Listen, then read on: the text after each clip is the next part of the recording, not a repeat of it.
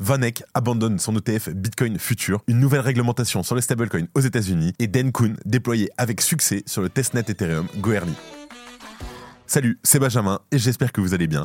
Et on se retrouve tout de suite pour votre résumé de l'actualité sur le Crypto Daily. Le Crypto Daily. Mon nom est Benjamin Cohen. Et vous êtes bien sur le Crypto Daily le podcast qui traite de l'actualité crypto, NFT et métaverse. Dans vos oreilles, chaque jour, du lundi au vendredi. Et en première news, Vanek va retirer son ETF stratégie Bitcoin de la bourse de Chicago après le 30 janvier. Alors, cet ETF, qui investit dans des contrats à terme Bitcoin, est liquidé en raison de sa performance et de l'intérêt limité des investisseurs à son égard. On en parle dans un instant. En deuxième news, Jérémy Allaire, le CEO de Circle, prédit l'adoption d'une loi sur les stablecoins aux États-Unis pour 2024. Il souligne l'urgence d'une réglementation spécifique aux stablecoins dans un contexte où ces actifs jouent un rôle croissant dans l'économie. Et en dernière news, cette nuit, le testnet d'Ethereum Goerli a accueilli la tant attendue mise à jour d'Enkun. Alors, petit doute, je sais pas si c'est exactement comme ça qu'on le prononce. C'est une étape importante avant un déploiement sur d'autres réseaux de test ainsi que sur le mainnet. On vous explique tout dans quelques minutes. Mais avant tout ça, et comme d'habitude, le coin du marché. Here comes the money. Here we go. Et alors, on a un marché qui se stabilise sur les 24 dernières heures. On a un Bitcoin qui gagne 0,22% et qui se situe à un prix de 42 780 dollars. L'Ethereum, lui, perd 0,29%, mais se maintient au-dessus des 2538 dollars. Le BNB gagne 0,74%, tandis que le Solana redépasse les 100 dollars après une hausse de 3,5%. À tous mes Solana Boys, on pense à vous. Le XRP et l'ADA chutent respectivement de 0,98% et 0,84%. Et pour finir, l'AVAX augmente de 1% et le Dodge, lui, stagne avec une très légère légère hausse de 0,03%. Let's go, on passe aux news. Et grande nouvelle, aujourd'hui, on lance une toute nouvelle chaîne YouTube appelée Actu Daily. Elle est dédiée à votre podcast préféré, uniquement les actualités. Et du lundi au vendredi, vous pouvez retrouver sur cette chaîne le podcast en format vidéo. Alors abonnez-vous pour être sûr de ne rien manquer à l'actualité crypto. Et en parallèle, ne vous inquiétez pas, notre chaîne YouTube, le Crypto Daily, continuera évidemment de vous offrir des contenus divertissants et des interviews passionnantes. Et on commence donc avec Vanek qui abandonne son ETF Bitcoin Future. Alors, le gestionnaire de fonds d'ETF Vanek a annoncé son intention de retirer le Vanek Bitcoin Strategy ETF de la Chicago Board Option Exchange, le CBOE, après le 30 janvier. Le fonds, qui se négocie sous le symbole XBTF, est un ETF de contrat à terme sur Bitcoin.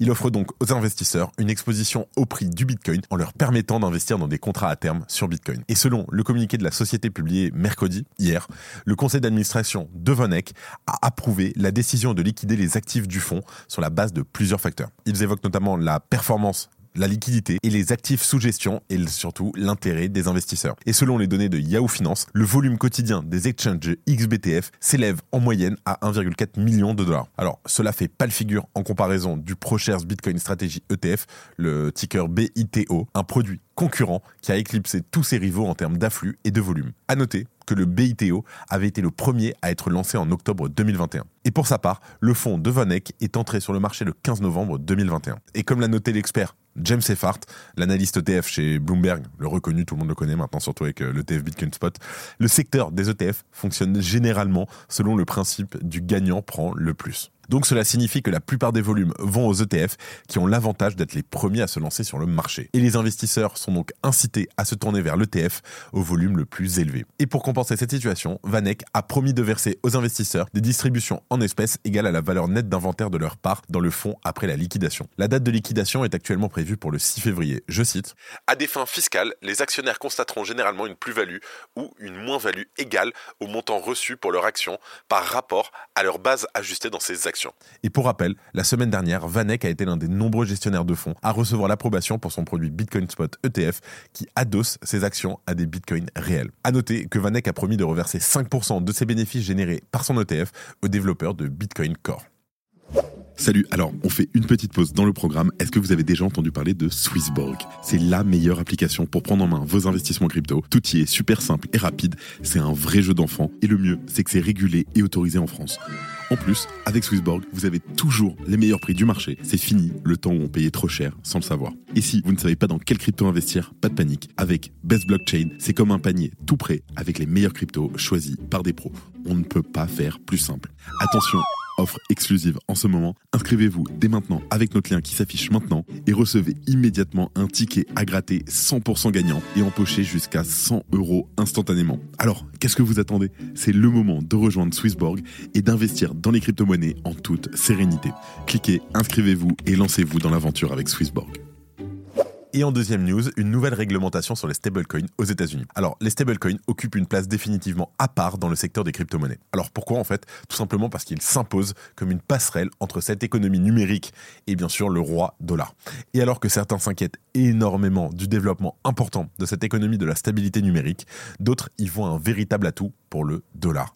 Alors, une divergence d'opinion à l'origine d'un traitement réglementaire particulier, source de conflit sur le territoire des États-Unis. Cette situation insolite a initié un rapport de force entre la société Circle, donc les maîtrises du stablecoin USDC, et bien entendu la SEC des États-Unis au cours de l'année passée. Et pour Jérémy Allaire, donc le, patron de Circle, l'instance de régulation n'a pas les compétences pour légiférer dans le domaine. Et c'est dans le cadre du 53e Forum économique mondial que Jérémy Allaire vient de prendre la parole au sujet de la réglementation des stablecoins aux États-Unis. Et toujours selon Jérémy Allaire, seul un véritable projet de loi taillé sur mesure permettrait d'accompagner sans étouffer, et c'est très important, ce secteur qui est désormais estimé à 140 milliards de dollars.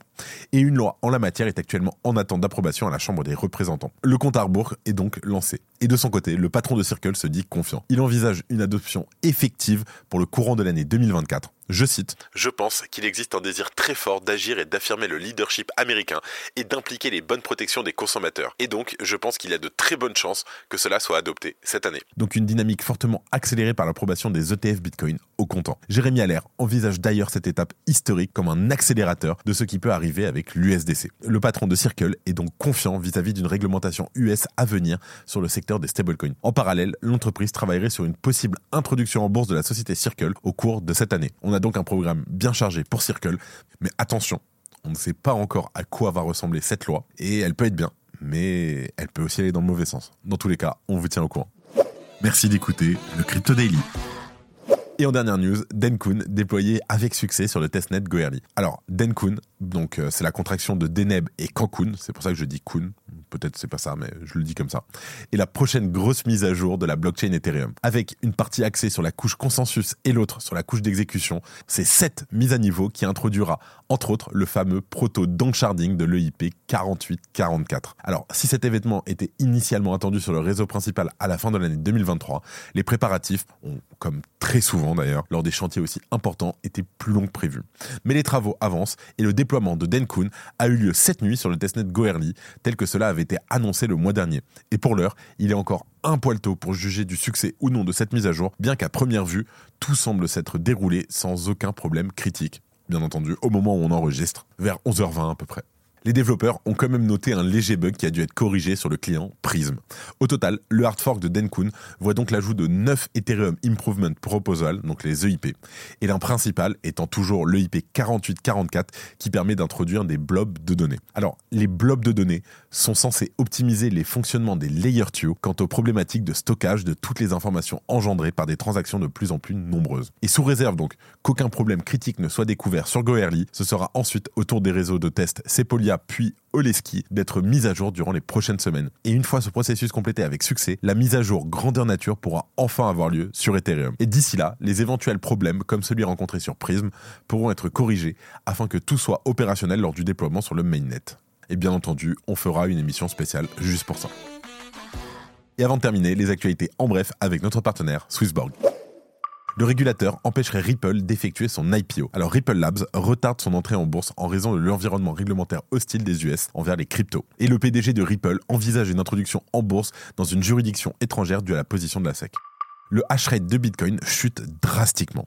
Alors, une récente vague de froid au Texas a entraîné une baisse de 34% du taux de hachage de Bitcoin, tombant de 629 exahash à environ 415 exahash. DYDX dépasse Uniswap en termes de volume.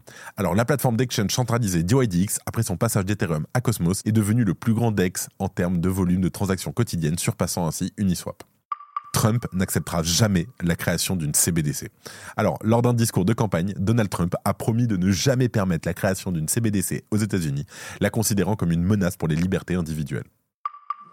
C'est la fin de ce résumé de l'actualité du jour sur le Crypto Daily. Évidemment, pensez à vous abonner pour ne pas rater le suivant, quelle que soit d'ailleurs l'application que vous utilisez pour m'écouter. Rendez-vous aussi sur Twitter et LinkedIn pour d'autres contenus d'actualité exclusifs. Je crois que j'ai tout dit, faites attention à vous, et moi je vous dis à demain. C'était Benjamin pour le Crypto Daily. Merci et à très vite.